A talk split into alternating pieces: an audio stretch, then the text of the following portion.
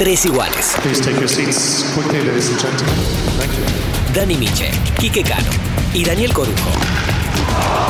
Tres iguales. Tenis on demand.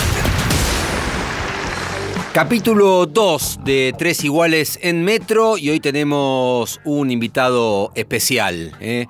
uno de los padres del tenis argentino. Con nosotros, junto a Quique Cano y a Daniel Corujo, nos visita en Tres Iguales la Tata, José Luis Clerc. Hicimos, eh, en realidad, que hizo todas las tratativas, las gestiones, empezó a mover cielo y tierra para que esté acá, fue Dani Miche. Sí. No sé si dejarlo a él para que lo presente, porque yo sé todo el trabajo arduo Sí. eh, para llegar a él y que esté. aquí con 72 nosotros. Yo tengo, yo tengo que confesarles algo. Cuando me levanta de mi adolescencia, Sí. y no, eh, espero que no.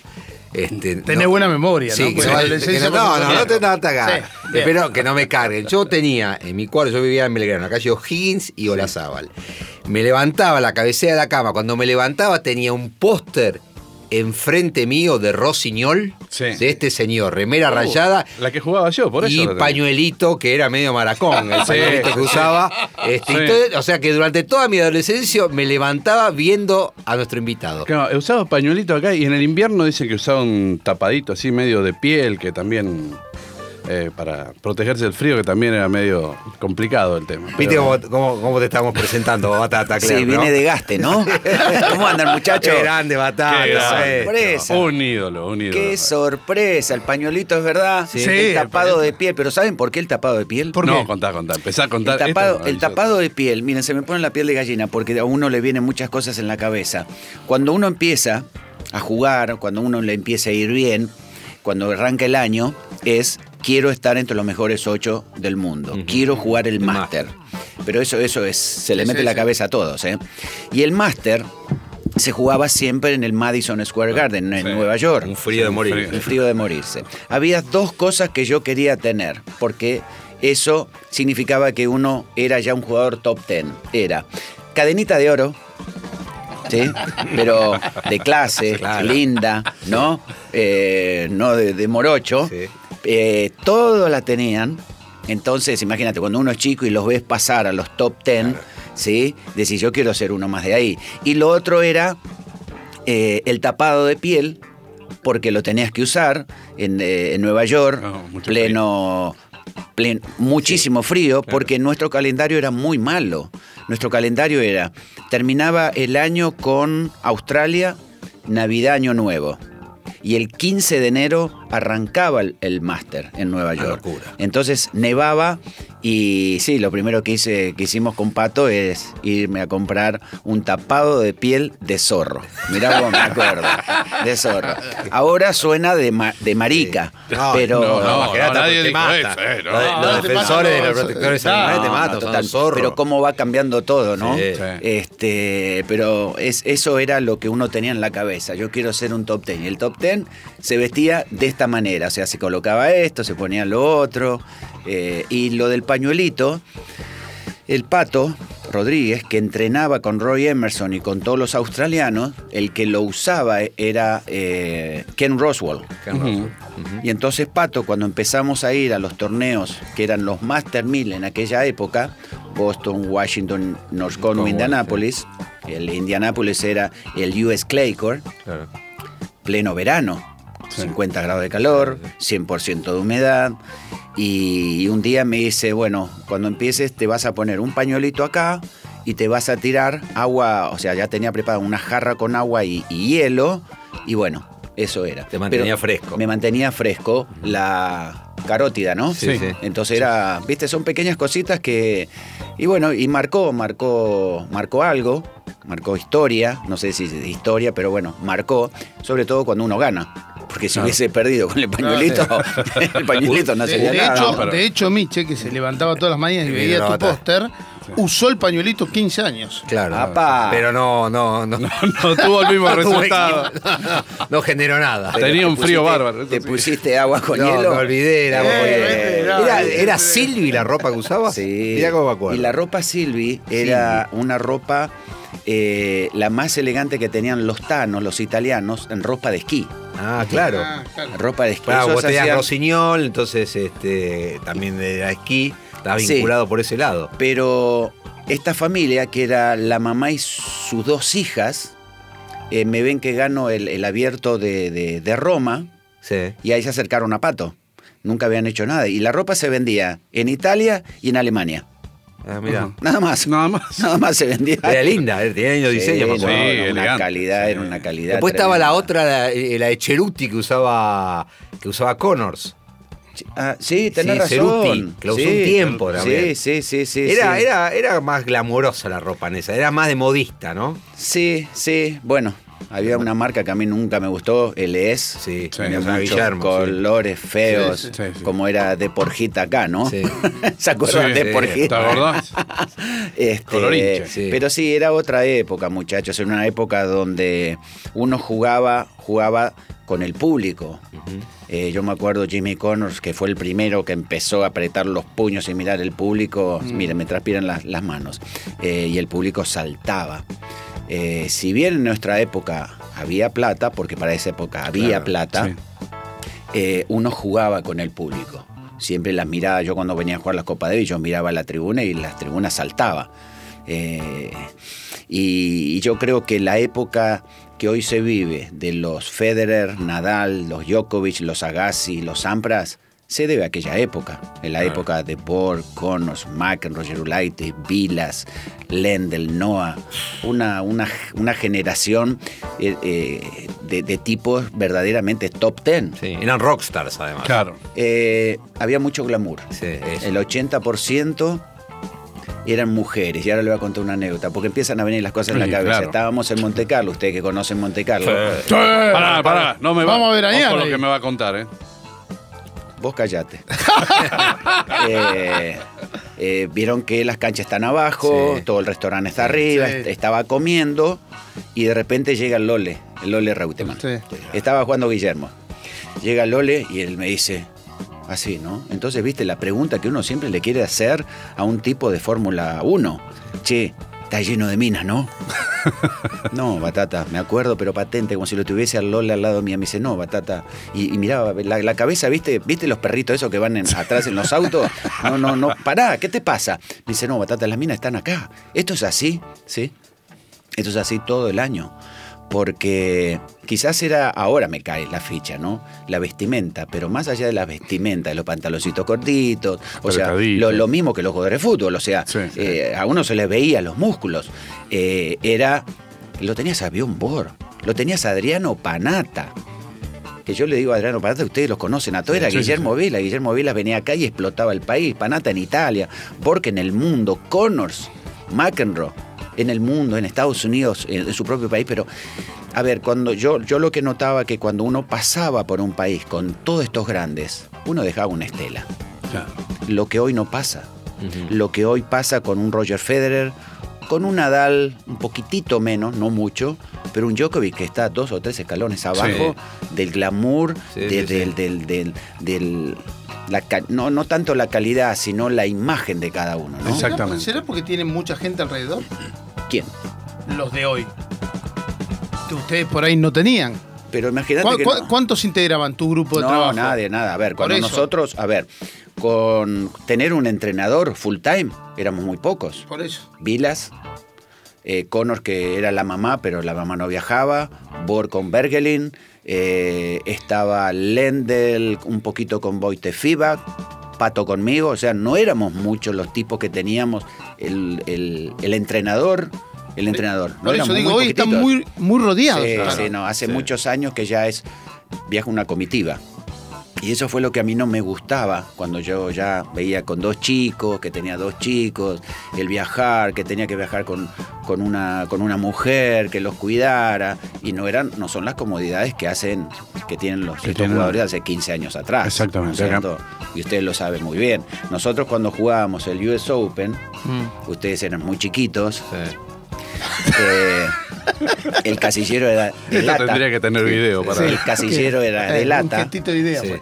El, el vestuario era donde están las canchas de práctica, ¿vieron? Sí. Las cubiertas. Sí, sí. Y los asientos eran los tablones, eso, con varias tablitas. Sí, sí, sí, como los clubes de acá, que te sentabas y te quedaba el tuje totalmente marcado. O sea, no teníamos lugar para quedarnos. No, no había un lugar confortable antes de los partidos. Hace 15 años que hoy tenés. Ustedes Play vieron- Lounge, Claro, hotel, sí, sí. hotel, hotel de los 5 play lounge, este, lo Sí. de- adentro, lo- adentro del vestuario lo que es, la comodidad y bueno, la famosa globalización, uno no la tenía y sin embargo a uno lo conocían. A Bjorn Borg era un tipo que no se podía mover. Un Ili Nastase no se podía mover. Conos, Macro, todos estos nombres que ya les di, no se podían mover cuando llegaban a los países. Y no estaba la globalización. Apenas había televisión. Sí estaba la famosa revista de tenis, la World, la World Tennis, Sí. que la gente la devoraba en el mundo, y la radio y, y el diario. Claro. Eso eran Sí. nuestros medios. Sí, sí. Sí, sí, sí. Y- Porque había poca televisión. No había nada, no, había nada. Sin redes sociales, sin celular, sin Sin nada. nada. No, De hecho, el ranking lo hacía la revista antes. Eh, sí, correcto. La hacía. Ay, ¿cómo se llama este? ¿World Tennis? La World Tennis. eh, Tennis Magazine, que después Sí, pasó. sí. eh, después tuvo Tennis Weekly, ¿se acuerdan? Que Sí, era el Sí, diario. claro. Sí, el diario. tenía un torneo y Eh, todo. eh, James Scott. Ese, ahí Sí. estaba, James Scott, un, Sí. un señor, un flaquito alto de Nueva York, pero así eran nuestras redes sociales y así, y así todo éramos, éramos tipos conocidos. Cuando íbamos a jugar, que yo no me puedo, no puedo entrar en la categoría de esos monstruos, yo entro en la segunda, este, y lo digo con mucha honra, y gracias a Dios que estuve, estuve para mí la mejor época del tenis, la mejor, mejor, no tengo ninguna duda, porque un tipo que se retira a los 26 años como Bjorn Borg, con 11 títulos, y hablan de un Roger Federer que tiene 39 y tiene 20, eh, no se pueden comparar. Vos decís que no. No, no, no se pueden ni comparar. O sea, los que dicen que Fede la- es el más grande de la historia. Sí, es el más grande. Es el más grande porque eh, son muchos los años. Sí. La gente se olvida. No teníamos las. Volvemos a las redes Sí, sociales, a la televisación, que hoy mirás tenis por el celular, Sí. ¿sí? Cualquier partido, lo estás viendo. Sí. Y sin embargo, Bjorn Borg era famoso en el mundo. Sí. Yo lo veía a Bjorn Borg salir con custodia, 15, 20 tipos, porque la gente se le tiraba encima. Hoy está todo tan globalizado, está todo tan armado, tan perfecto, que en aquella época era arreglátela vos solo, flaco. Uno, yo me iba del país en los 10, 11 años, ustedes saben que era mejor que yo, en mis años de profesional, y venía una semana al año. Sí.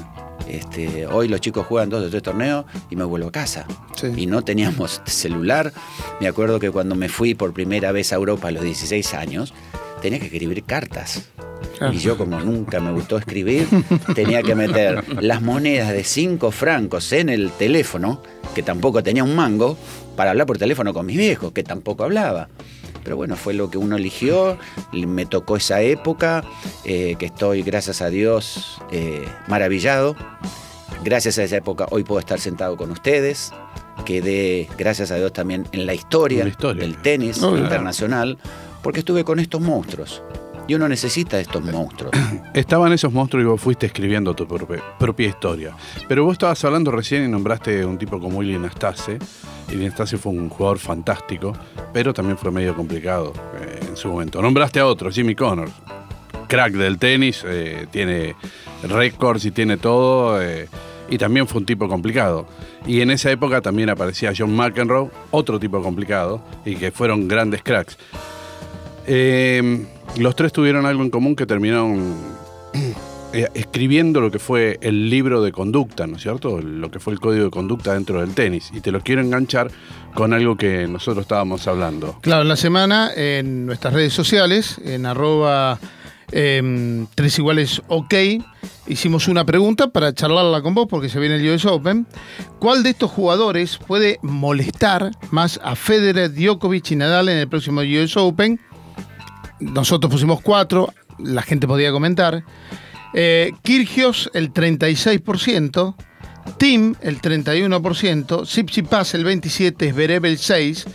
Y después, bueno, empezaron a comentar este fin de semana de Medvedev porque viene de ganar el, el torneo de, de Sí, Cincinnati. Washington, Canadá y Claro. Cincinnati. Claro, Sí. y ahí en esa encuesta el primero que aparece y aparece arriba de todos es Nick Kirgios. Y Nick Kirgios está muy relacionado con lo que yo te venía hablando del código de conducta. Sí, ¿no? pero Eh, diferente. Este, este es grosero, eh, maleducado.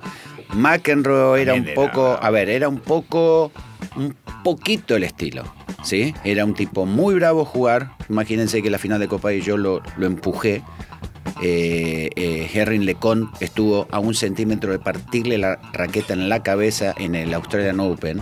Era insoportable, pero había que pararlo.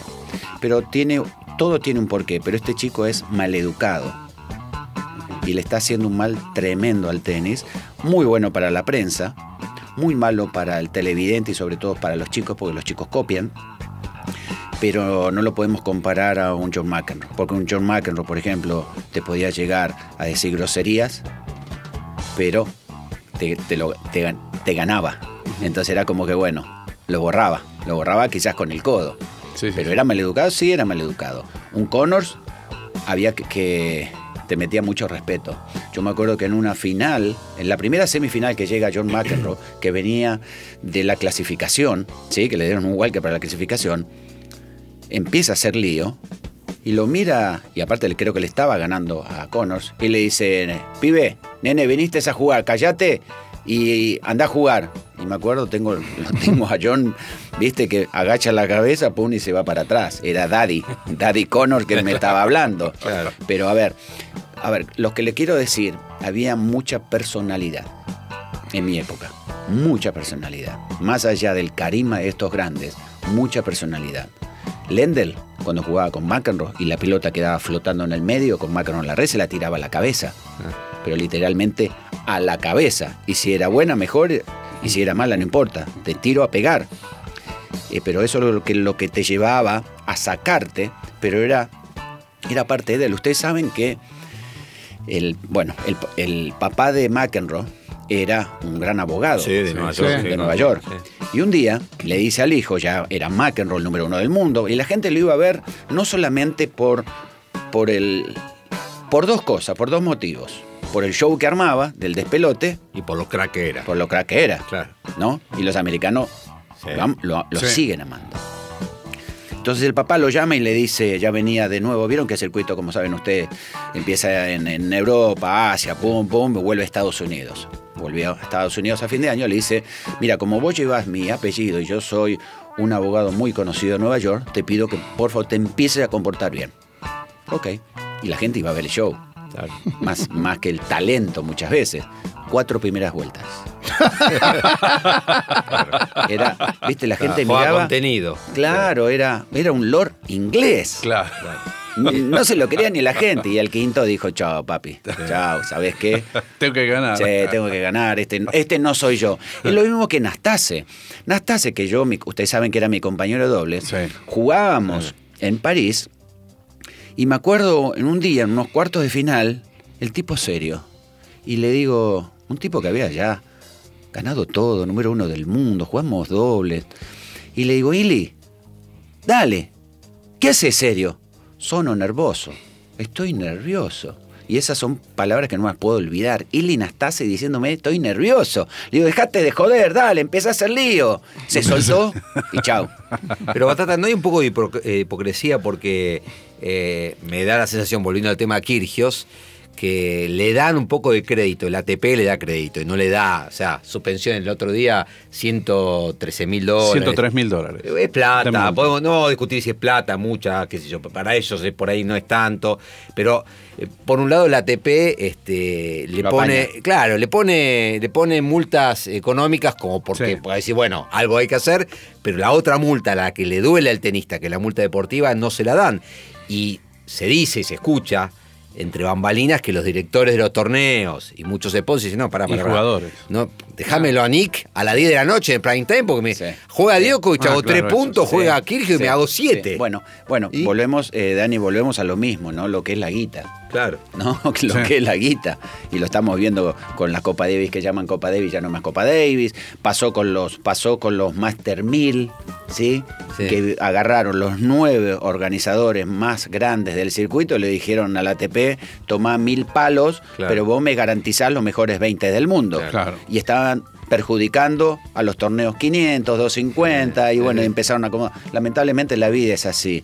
Eh, yo creo que en cualquier momento le van a tener que dar una sanción en serio. Claro. Pero en serio, no de guita. No, deportiva. Porque- sí, deportiva. Porque guita para estos pibes, como vos decís, es plata, es muchísima plata, 100 lucas, Sí. 100 mil dólares. Pero para estos pibes no es nada. Claro. Y otra de las cosas desagradables de él es que yo juego eh, para ganar plata. En lo- los comentarios, eh, Lalo me dice, ¿qué le dirías vos? ¿Qué le aconsejarías a Kirgios? Y tener un buen psiquiatra. Porque ni siquiera un psicólogo, un acompañante, no, necesita un psiquiatra el pibe este. Porque para mí él ni sabe lo que hace.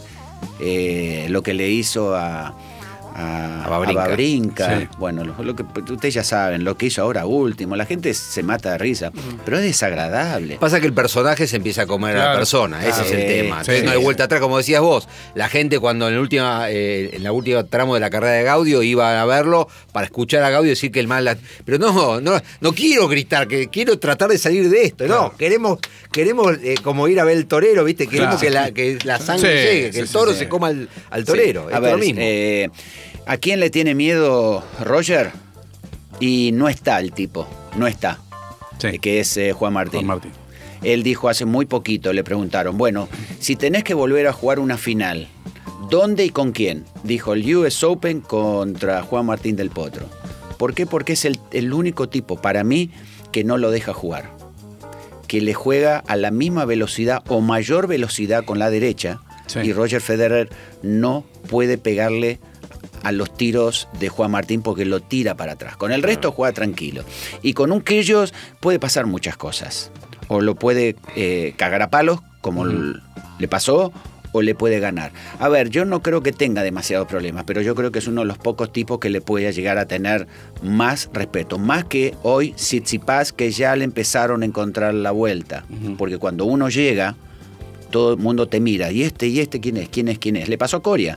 Sí. Coria el primer año los arrasaba a todos. Mm. En el segundo año, por eso que la, la famosa frase de es más difícil mantenerse Que llegar. que Sí, que llegar. ¿Por qué? Porque ya los jugadores dicen, pará, pará, si este le ganó, ¿qué le hizo? Y el otro, y el otro, y el otro. Lo que le pasó a Coria, que era un tipo que volaba en el aire, cuando lo atacabas te tiraba esa chiquitita cruzada y ya te complicaba, te ganaba ya el punto. Pero ¿qué pasa? Ya empezaban a ir a atacarlo y ya lo estaban esperando con el revés. Ahí se le empieza a complicar, o sea, complicar, en el buen Sí, sentido de la sí, palabra, sí, ¿no? sí, sí, sí. Y Tsitsipas le está pasando eso. Y Tsitsipas tiene una derecha que es de 10, pero un revés que es de 5.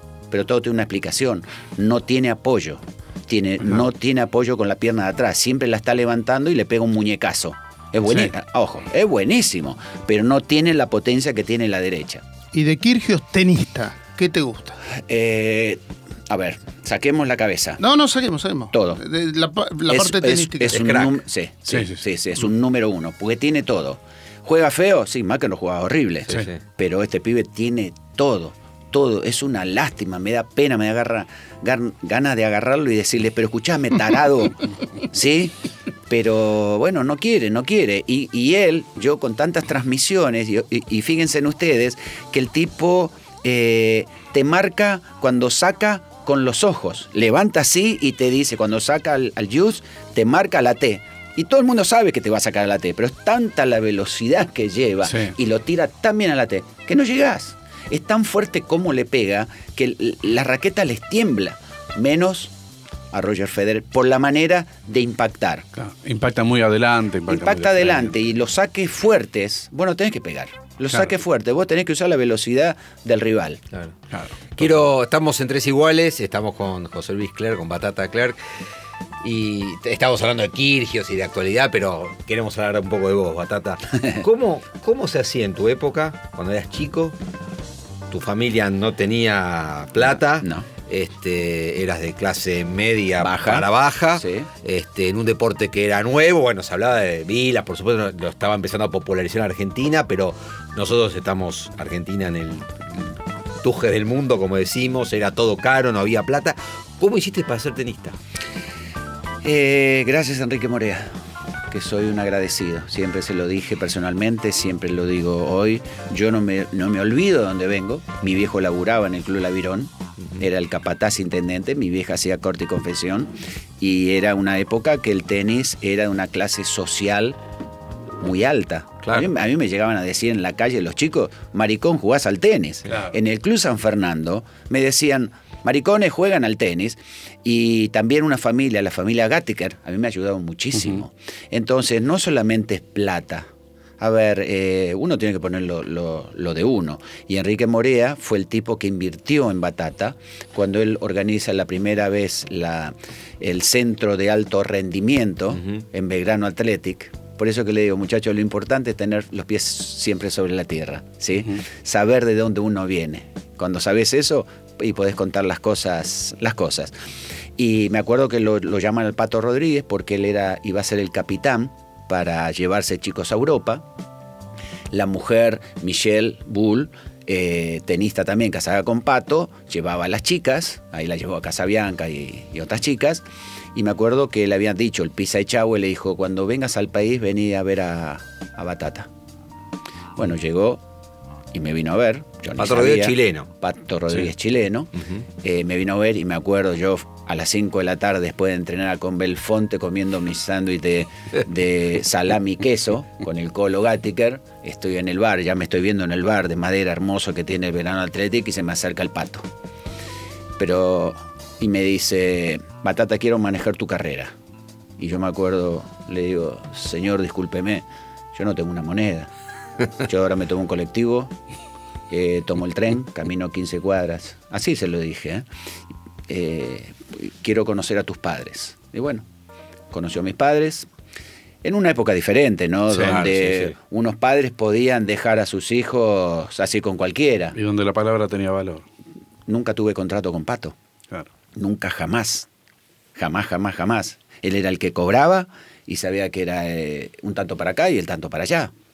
Eh, y así fue. Soy un agradecido, Enrique Morea. Y bueno, y después Pato, que laburaba, eh, Pato trabajaba en la ATP. Entonces me acuerdo que el primer viaje fue a Colombia. Nos vamos a Colombia. Yo tenía 16, 17 años, no sé si tenía 17 años. Y me dice, vení, vení a Colombia. ¿Se acuerda? Bueno, aquella época había un circuito eh, sudamericano. Sí. Y en Colombia el pato, que yo no entraba ni en la clasificación, me decía, tráete varias remeras, varios... Llévate el, todo lleno, ¿sí? El, el- el- el- el bolso lleno de ropa. Y yo era el peloteador de todos. Un sabio, creo que tenía 16 años. Un sabio porque me hacía jugar con Jaime Filio. Me hacía jugar con todo lo que tenía que entrar a jugar el partido. Yo los entraba en calor, pero el pato vivo, sabí, él, él sabía que yo podía jugar tranquilamente con él. Claro. Y entonces, bueno, los entrenaba, Jaime Filiola, este, al otro, al uno, al dos, de ese torneo. Y yo veía que no me molestaba Claro. nada. Nada. Al contrario, como que yo. Y me decía ahí, ¿cómo, cómo la sentiste la pelota? Nada, Pato, puedo jugar tranquilo. Fue una experiencia inolvidable. Es inolvidable eso. Eh, y bueno, y como Pato te- seguía laburando en la ATP, eh, en Florencia, él le dice a ¿cómo se llama? El, el periodista, que hoy es periodista. Eh, Ubaldo Escalada. Ubaldo. Gata, así que te dice siempre que te dio el wild card. Bueno, es- que es verdad. Pato estaba ahí este, como tipo del ATP para hacer el cuadro y le dice a Ubaldo, ¿le das el, un wildcard en la Ba- a Batata? Sí, sí, bueno, yo era el 2 del mundo en juveniles. Claro. Sí. Sí, sí, obvio, dale, que juegue, porque en aquella época era, había pre-qualis. Claro. Y eran cuadros enormes. Y bueno, paso, gano, paso a la quali, paso al torneo, primera vuelta, segunda vuelta y los tanos yo escuchaba, ma chi è questo ragazzo? y, y Batata iba bajando mu- muñecos. Y, y- y una historia linda que hacía varios años, de repente me toca con John Alexander. Sí, que yo- australiano. el australiano que yo lo veía Sí, que vino a jugar a David y nos ganó acá el Claro. 77. y que Batata que estaba con la bandera. Con la Claro, bandera. ahí, Tenía colgado, 14 años. el- El H. Sí, tenía 14 años con, con los amigotes y yo lo veía al tipo. Vos de- eres el jefe de la, yo de la, sí, de de la barra brava. la barra brava. Y, y yo gritando Argentina, Argentina, y un sueño, para mí es una palabra importante, el soñar de estar ahí algún día, ¿no? Claro. Y estaba este tipo, jugaba singles, jugaba dobles con Filden, que eran top Sí, 10, el sí. tipo 8 del mundo, y de repente me lo encuentro enfrente, y yo así, viste, de San Fernando a jugar con este. Y, y ahí aprendí algo. Yo jugaba con dos pelotas en la mano, sacaba y la tiraba para atrás. y este levantaba la mano. Y yo no entendía nada. Y dale de nuevo. Claro. Te sacaba, pum, la tiraba, pum, paraba. A la tercera vez el juez me dice, vení José Luis.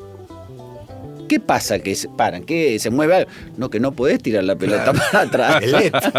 Sí, bueno, me- y entonces ahí la pelota en el bolsillo. Y me acuerdo que era una cosa, ¿viste? Que decía, no, para.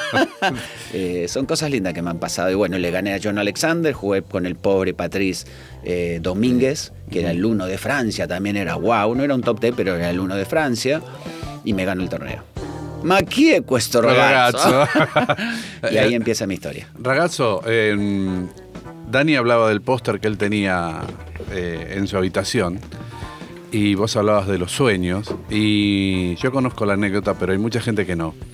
Y a mí siempre me pareció muy inspiracional justamente esa anécdota tuya en el Club Lavirón, que tu papá, como decías, laburaba ahí y vos veías un póster en sí. la pared. Me gustaría que lo cuentes para aquella gente que no lo sabe o que no lo ha escuchado y creo que yo que para algunos chicos o padres que lo escuchen seguramente también les prenderá para el lado de- del sueño o sabrá alimentar sueños. El sueño es una palabra muy linda, muy importante, porque el sueño te lleva muchas veces a concretar. Es lo que te da la inspiración, es lo que te, te da la fuerza. Me acuerdo que estaba solo a los ocho años parado, un club francés, el Club Lavirón, y venían, venían mucho la, la gente de, de Air France, ¿sí? los pilotos. Y bueno, había un póster, un póster que decía Roland Garros. En aquella época ¿dónde es esto? O París, una cosa así, ¿y dónde queda? Sí, eh, a la izquierda, a la derecha, acá. Pero yo veía gente y un tipo con los brazos en alto. Y bueno, yo quiero ir ahí, mi sueño es ir, a- eh, es es ir ahí. Y en aquella época, por supuesto que no estaba el llamado telefónico que te lleven las cosas a tu casa.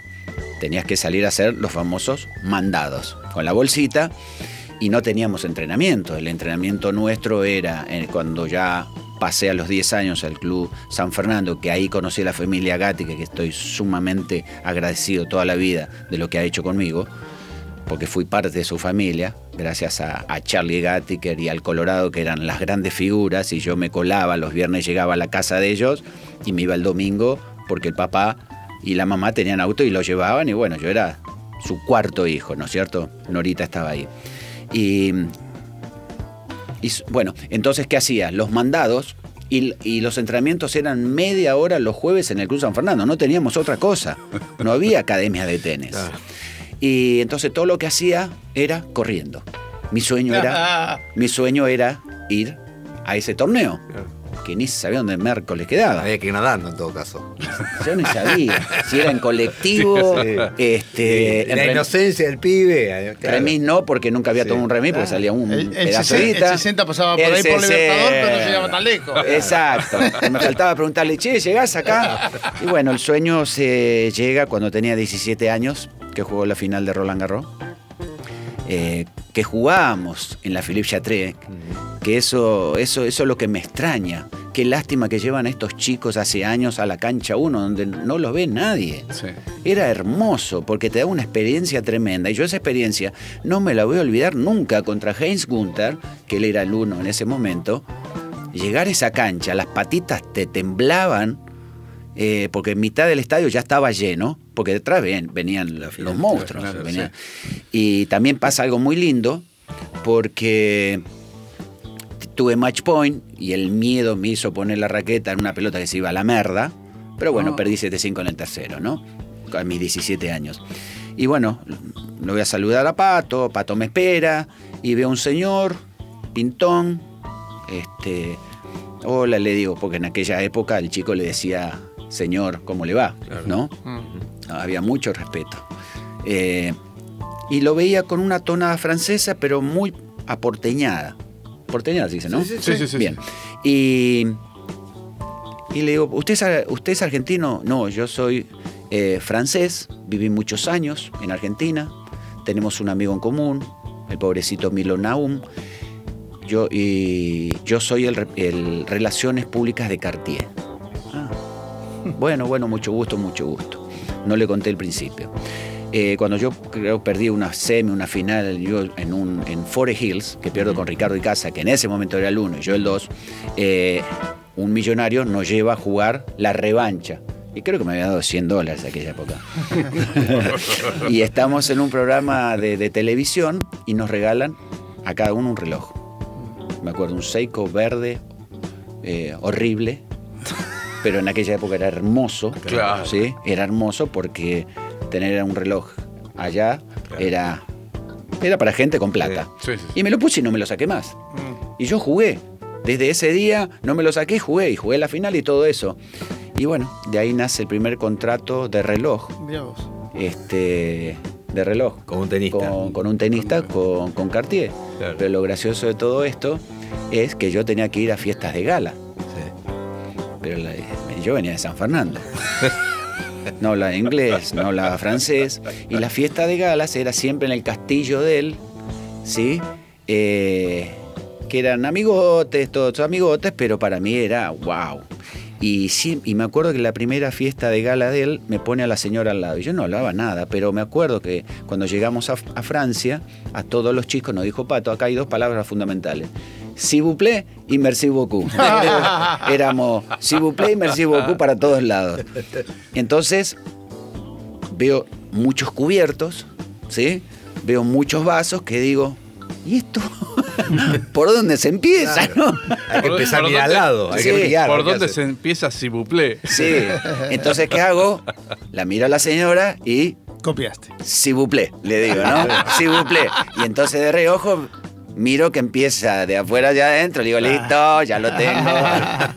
Y ahí, así que bueno, son cosas lindas que uno las puede contar, que uno aprendes, realmente aprendes mucho, muchísimo al viajar. En aquella época, hoy creo que con el famoso celular aprendes todo por el celular, Sí. pero que también mm, al- chico, ¿eh? te Te saca calle.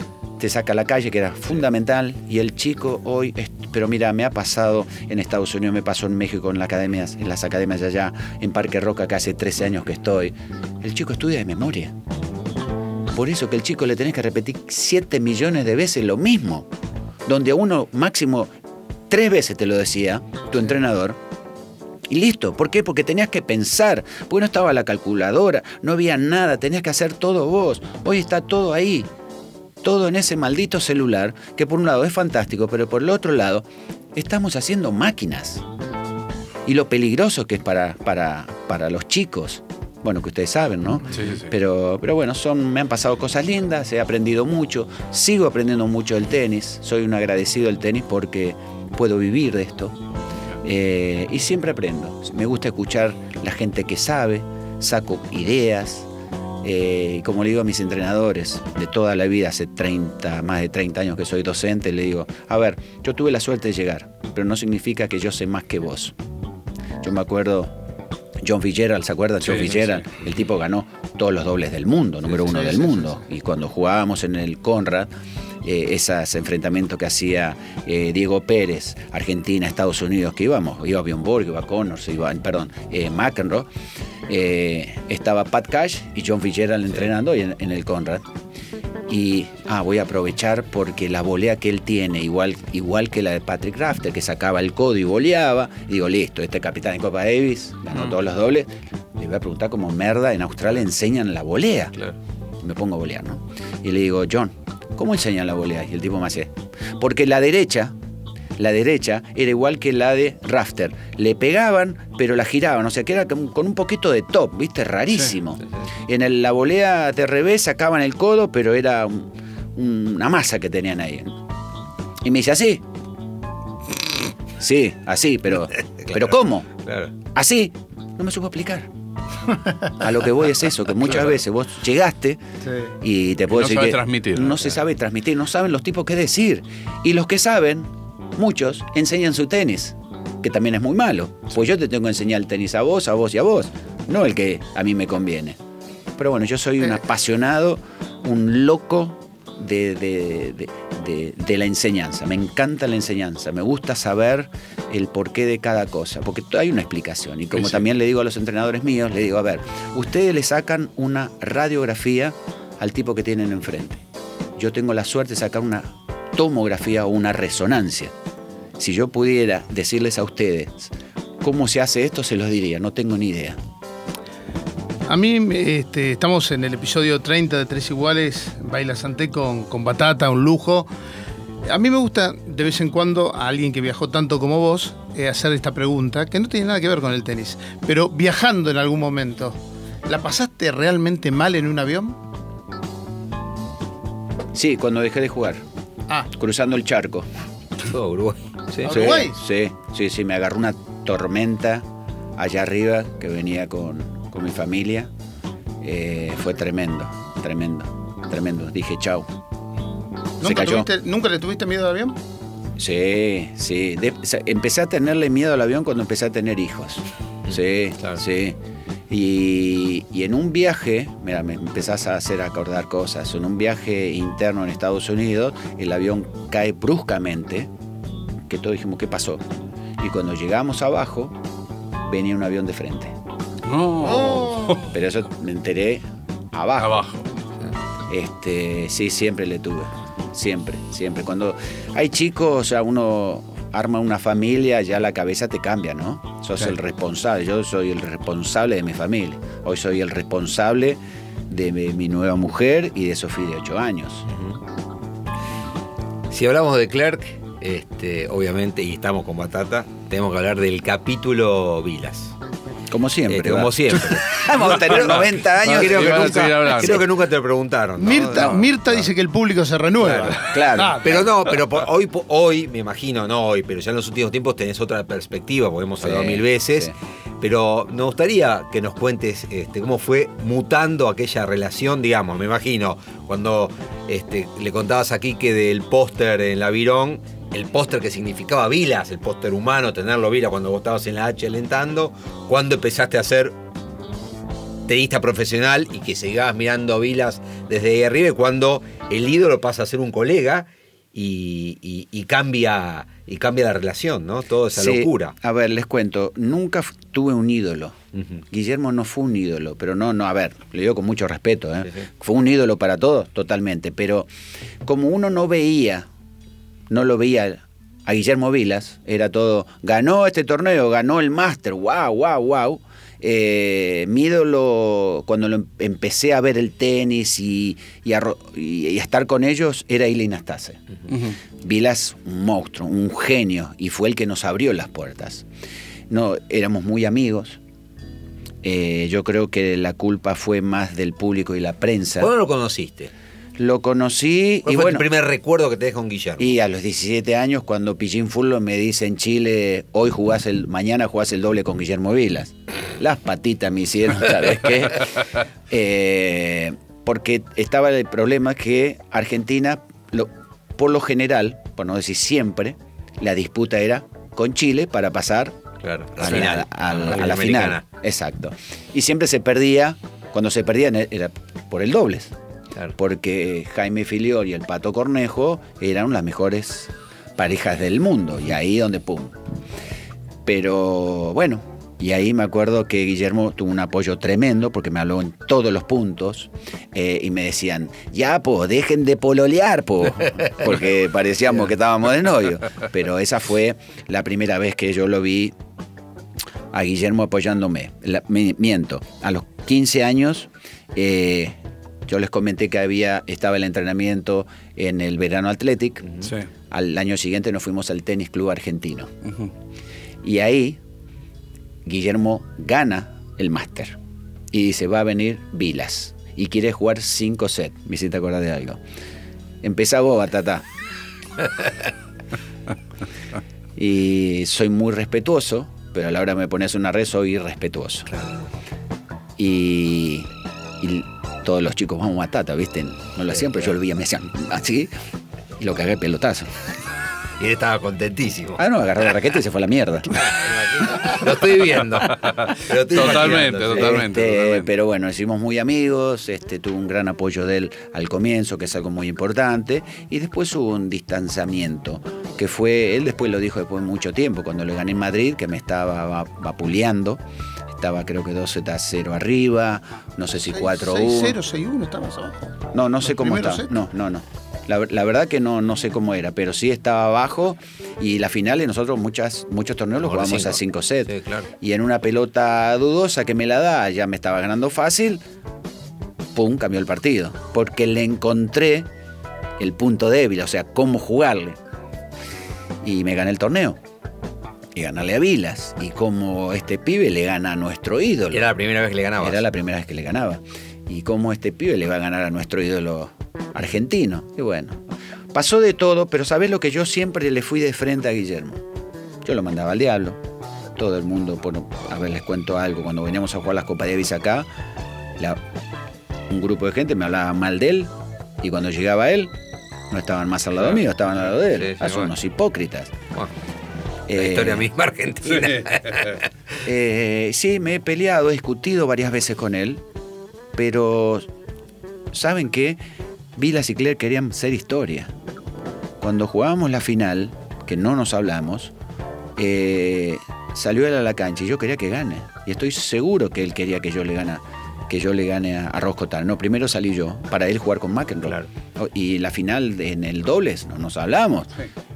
Pero ha habido tantas historias, batatas. Me imagino que algunas deben ser también mitos, ¿no? Que eh, tira casi a regar las canchas a la noche para que Es verdad. Es verdad. Sí, es verdad, bueno. Sí, sí, Por un lado verdad. querías que gane, pero siempre él quería en un punto. Ah, no, siempre John, John era el que manejaba todo. Sí.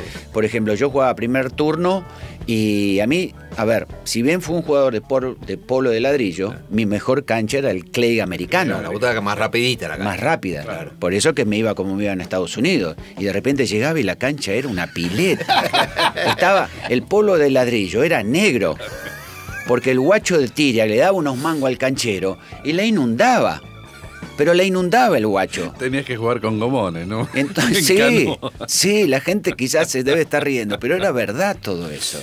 Eh, ¿Vos cómo reaccionabas? y nada, que ya estaba. Pero yo no tenía que reaccionar, era el pato. Y el pato recaliente con él. Recaliente. Y bueno, se peleaba. John con él. Pato tiene su carácter, yo tiene su carácter. Pero pensándolo bien, realmente era muy lindo venir al país y ver a los chicos jugar al tenis con cualquier cosa en las calles. A ver, Sí. muchos, este, vos decís que querían dejar a Argentina en la historia, creo que lo dejaron. A, pesar de no haber ganado la Davis, la Sí, dejaron, sí, no, sí. no me cabe duda. Totalmente, son la Totalmente. base. Para mí, más allá, disculpame que Son me las meta, bases, ¿no? sí. Es, es- para mí son la base fundacional del tenis sí. argentino. Sí. Más allá de que es cierto que estuvo Morea y, y Norma Bailon por el lado de las mujeres, que ha habido algo antes. Digamos, hay un antes y un después de ustedes dos, de Vilas y de Clerc, ¿no? Creo que es la base de eso, más allá de, obviamente, por mi apellido y todo el cariño que le tengo a, a Richard, ¿no? Pero, exactamente. Lo, lo que quiero preguntar es, ¿vos creés que si no se hubieran peleado hubieran ganado la Davis? No, no pasaba por ahí por Ahí el cariño, el ir. abrazo. A eso no, quería ir. para nada, porque nosotros queríamos ser historia. Yo le digo a la gente, le digo, a ver, esto que se haya perdido en, en- en Mar del Plata no me entra en la cabeza. Eh, Guillermo En el 2008 ganaba, sí, Sí, sí. Eh, Guillermo ganaba muchísimo más que yo. Y en, una, en un par de Copa Davis o en una Copa Davis yo tenía mejor ranking que él. Sí. Y el ranking, este, y si no, era un 4-5 y un 5-6. Peleas, peleas en- en- entre los entrenadores en la Copa Düsseldorf, Naciones, que la ganamos. Sí. Y me acuerdo que había unos gritos tremendos porque yo quería el 80% ¿eh? y yo me, daba, me quería dar el 20%. Y había una diferencia de, de, de 5 a 6 Claro. en el ranking. ¿no? Sí, sí. Pero bueno. eh, Sí, pero hubo no. también solicitadas y quilombos. Y en. Rumania que se sentaban de espalda cuando Sí, a jugar verdad, o cuando entrenaba el otro iba a comer. Bueno, O sea, pero hubo así hubo de todo. de todo. Sí, pero ganábamos. Sí. Ganábamos. Yo me acuerdo en. Timi- en Timisoara, yo me acuerdo que le dije a Robbie Gratz, que es un gran amigo, le digo, mira, flaco, estoy cansado que siempre él elija el capitán. Si habíamos quedado en esto, eh, lo que pasa es que Guillermo decía ah, y todo el mundo, sí, sí, sí, sí. Y yo le decía, no, pará, flaco. Como tenía que ser. Pero la culpa uno dice, bueno, Guillermo era jodido. No, no, la gente lo ponía tan arriba que él mismo decía, en un día de sol decía, no, está nublado. Sí, está nublado, pero así, cosas grotescas, ¿eh? Entonces, la gente también lo confundió mucho a Guillermo, muchísimo, y que es un avaro. Y yo digo, ¿y por qué te tiene que pagar la comida? Claro. ¿Por qué? Porque es Vilas y gana guita. Págasela vos, flaco. Eh, al contrario, lo tenés sentado a tu mesa. Eh, ¿Por qué no pagas vos? Y bueno, porque lo viví, ¿eh? No es que me lo contaron. Sí, sí. Y bueno, él vivía en su mundo, por eso que fue un grande. Y sí, en Timisoara yo le dije a, a, a Robbie, me voy a sentar por allá. ¿eh? No, pero Batata, no hagas eso. No, sí, me voy a sentar por allá. Y me senté por allá. Y cuando venía la pelota en el medio, que nosotros jugábamos dos singles, no éramos Claro, claro. doblistas. La pelota pasaba por el medio y los dos automáticamente, ¡pum!, nos dábamos vuelta. pero vos, pero vos, y me acuerdo verlo Simonescu, no sé Simonescu, llama. Simonescu. Simonescu, Sí, mirá vos me acuerdo, y el compañero no sé, se miraban como diciendo, Loco. ¿qué, qué hacen? ¿Qué la- Pero si vos mirás el resultado, ganamos. Claro, para, para- claro. había- Claro. Ninguno de los dos quería perder a ni a la bolita. Ni a la bolita. Y de eso se trata. Pero es verdad que en la final de Cincinnati, este, como los dos americanos eran zurdos, McEnroe y Tanner, y Guillermo era zurdo, no te quería entrenar a vos, tuvieron que buscar dos rookies. No, pero es normal. Está bueno Sí. eso. Sí, sí, no, me parece muy Pero bien. nadie dijo, no, yo a Batata, ¿por qué lo tengo que ayudar yo a Batata? ¿Y a mí que me va a ayudar? No, pero que Claro. tampoco era el tenis que eh, teníamos enfrente. Sí, no, obvio, bueno. Pero Claro. siempre se buscaba. No, no, eso es mentira. Eso es mentira. Eh, a ver, había que buscar tipos eh, que jugaran lo más parecido a tu rival. Y hoy se hace lo mismo. Sí. Entonces se buscaba ese tipo. Y bueno, no, no, pero eso no, eso no. Pero también había muchas cosas de la prensa, Sí, claro. eh, obviamente, porque si Vilas y Claire se daban besos todo el día no vendíamos nada. Eh, pero pasó de todo. Pero lo lindo de la historia, que soy un tipo agradecido, lo llamó bastante, vive en Monte Carlo, él tuvo una actitud muy linda, Sí. sin estar realmente en contacto, que fue que vino a ayudar al colegio donde va mi hija, que es un colegio especial de sí, hipoacúsicos. Y para mí, cuando en esas dos oportunidades vino, este, chao, borraste todo, flaco. Lo importante es en el momento donde las papas queman, que es el tema de un hijo tuyo, eh, ahí donde yo valoro. Después la competencia, la individualidad de aquella época, ¿eh? aquella época, que era muy diferente ahora. Si bien hay mucho más plata, pero nosotros jugábamos por la gloria. Yo quería hacer. eh, yo no jugaba con Vila, yo jugaba contra el 1, 2, 3, 4 del mundo. Yo no jugaba con Borg, que era el número uno, y yo te quiero ganar porque eso es lo que me va a quedar a mí. Claro. Porque la gente, yo le- ahora le digo Borg, y los chicos me dicen, ¿quién? Eh, Connors, Claro, no. no sé quién es, pero ¿le ganaste a algún uno del mundo? Sí, este, este y este.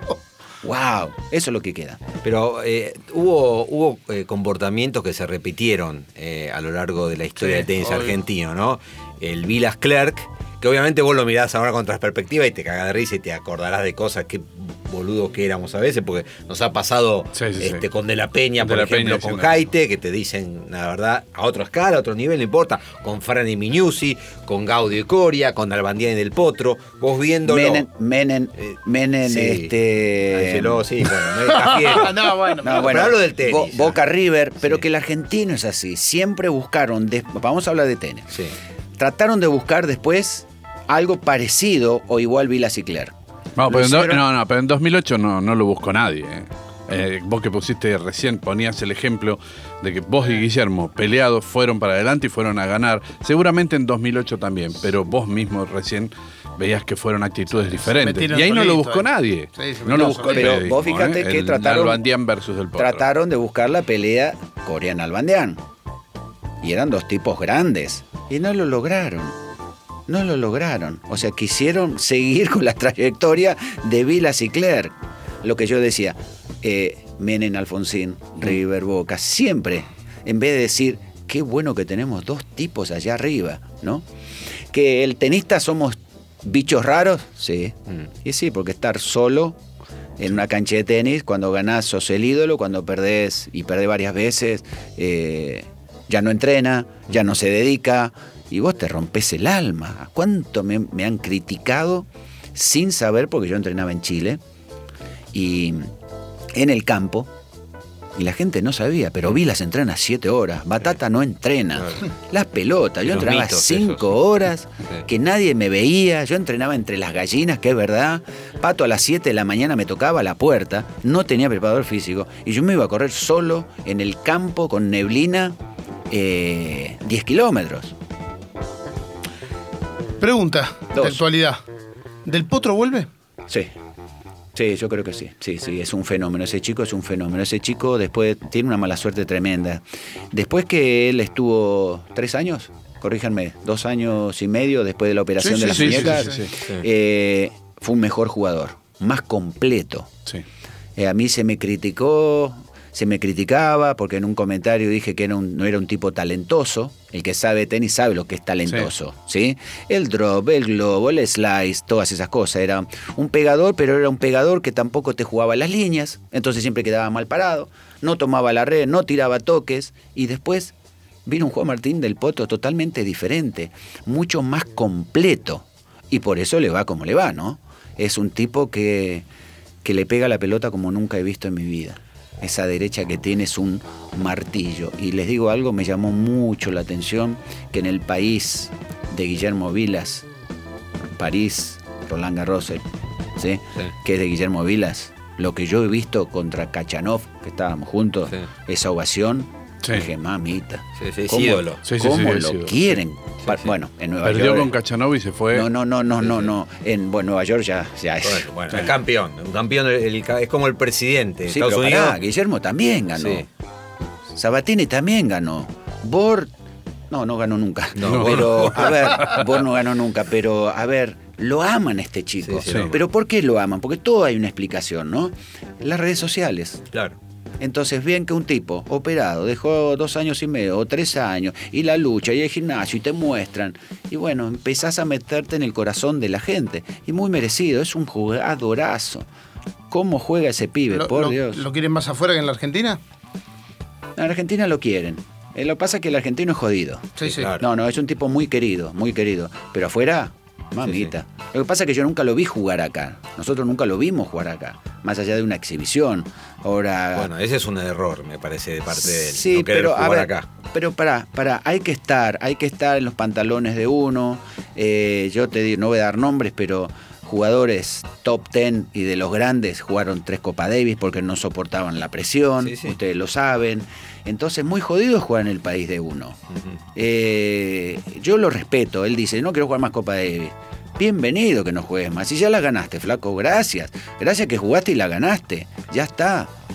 Hablanos de, de Itaparica, cuando dijiste bajamos la persiana. ¿Cómo, ¿Cómo hace un tenista cuando se da cuenta que dice no, esto no va más? El partido, siempre hay un partido que te pega en la cabeza. Y el partido fue contra Yannick Noah, no sé si octavos o cuartos de final en París, que me afanaron el Sí, partido. te afanaron, te Sí, Me afanaron. lo afanaron, dicho por los, Sí, sí, por sí. los franceses. Y ahí empecé, dejo, no dejo, dejo, no dejo, dejo, no dejo, y ya estaba con la cabeza quemada, hablando mucho con Pato. Vos pensás que con lo poco que tengo, bueno, para aquella época era mucho, para hoy no es nada. Hace 35 años puedo vivir. Sí, sí, sí. Bueno, Itaparica, perder con un español en canchas rápidas Sí. tenía que ser muy malo en aquella época. Sí. Y perdí con Avendaño. Avendaño. Sí, un gran Juan tipo. Avendaño. Y bueno, perdí yo. Y, y dije, basta, basta, hasta acá llegué. Ya tenía dos chicos. Dije, esto ya no es para mí, ya la cabeza no la tengo enfocada.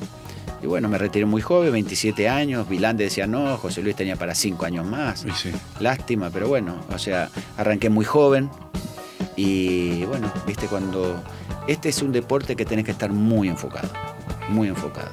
Eh, por eso no, no, no sé el, el tenista de hoy, pero el tenista de antes tenías que estar enfocado, porque no había tantas cosas. Por ejemplo, la medicina del deportista de hoy, con la nuestra, Claro. no existía. Ah, No existía. Marcus algo parecido dijo y fue 10, 12 años después que vos. me agarró también el cambio de la raqueta, Claro. que Claro, me perjudicó muchísimo. Era la Kennex José Luis Cler ovalada, que yo le pegaba y era una cosa sin sensación, porque el tenis es una sensación, no es entenderlo. No siento las piernas, no siento la pelota, no siento el revés, no siento, y yo no sentía nada. Y llegué a tener el segundo contrato más grande. Era McEnroe, Batata, Bor, Connors, Vilas, y a los seis meses dije, Pato, yo no puedo jugar con esto, y la pintaba de negro, ya no sabía qué pintarla. Claro, la bueno, Rosiñol pintabas de negro. Para exacto, que sea la exacto. Entonces, viste, es- esos dos factores hicieron que basta, no quiero más. No ¿Te, quiero más. ¿Te arrepentís de algo, Batata? No, no. Yo puedo decir que dejé el tenis. El tenis no me ha dejado a mí. Sí hay dos cosas que las tengo en la garganta, que es no poder haber ganado Roland Garros y la Copa Davis. Tuve match point, me cubrí contra Iván Lende, el segundo saque, me corro para pegar a la derecha, este guacho le pega con el palo y me hace un ace. Pero bueno, también el factor suerte es muy importante, no me tocó, la Copa Davis jugamos contra Estados Unidos, una superficie que hace mucho que no se juega, Supreme Court, goma, eh, contra el número uno del mundo, era McEnroe, número uno del mundo de dobles, McEnroe Fleming. ¿Que hice todo? Sí, hice todo. Hice todo para estar allá arriba. Lo que pasa que, uy, vos podrías haber sido uno. Sí, pará, pará, pará. Estaba por. Si no estaba por, estaba McEnroe. Si no estaba McEnroe, estaba Connors. Y Lendl. Eh, estaba Lendl, mamita. Estaba Panata, estaba Vilas, estaba Noah, estaba Cherulaitis. Ahí estabas vos en el medio de todo eso. Y estaba ahí, Batata estaba ahí, asomando la cabeza. Pero estoy tranquilo porque hice todo. Hice todo. Ha sido un gusto tener el episodio número 30 de Tres Iguales a José Luis Clerc. Seguramente, Batata, va a haber 72 llamados más de Miche para hacer la segunda parte. Sí, Quedamos claro. cortos. No, no, no pará, pará, pará, Quedamos cortos. Pará. Quedamos cortos. ¿Cuántas veces me llamaste? Una. Batata Ah, podés venir. nos Él dijo mentiste. 72. 72, dice. 72, dijo él. ¿Cuántas? Decí la verdad. Varias, varias. Haceme acordar porque me olvido. Eso es verdad. Y el lunes, el lunes no vine Sí. porque es verdad, mi mujer le van a tener que operar de, de un hueso de la mano y justo tenía el hor- ¿Y no me vas a acompañar? Y antes que me putee ella, que me putee Miche. Dije, che, no. Nos vas a regalaros un qué lindo para hacer. Claro. Un qué lindo. ¡Qué lindo! Se fue el segundo capítulo de Tres Iguales en Metro con José Luis Clerc. Nos reencontramos la próxima con más tenis, acá, en Tres Iguales por Metro. Tres iguales. Please take your seats quickly, ladies and gentlemen. Thank you. Dani Miche, Quique Cano y Daniel Corujo. Tres iguales. Tenis on demand.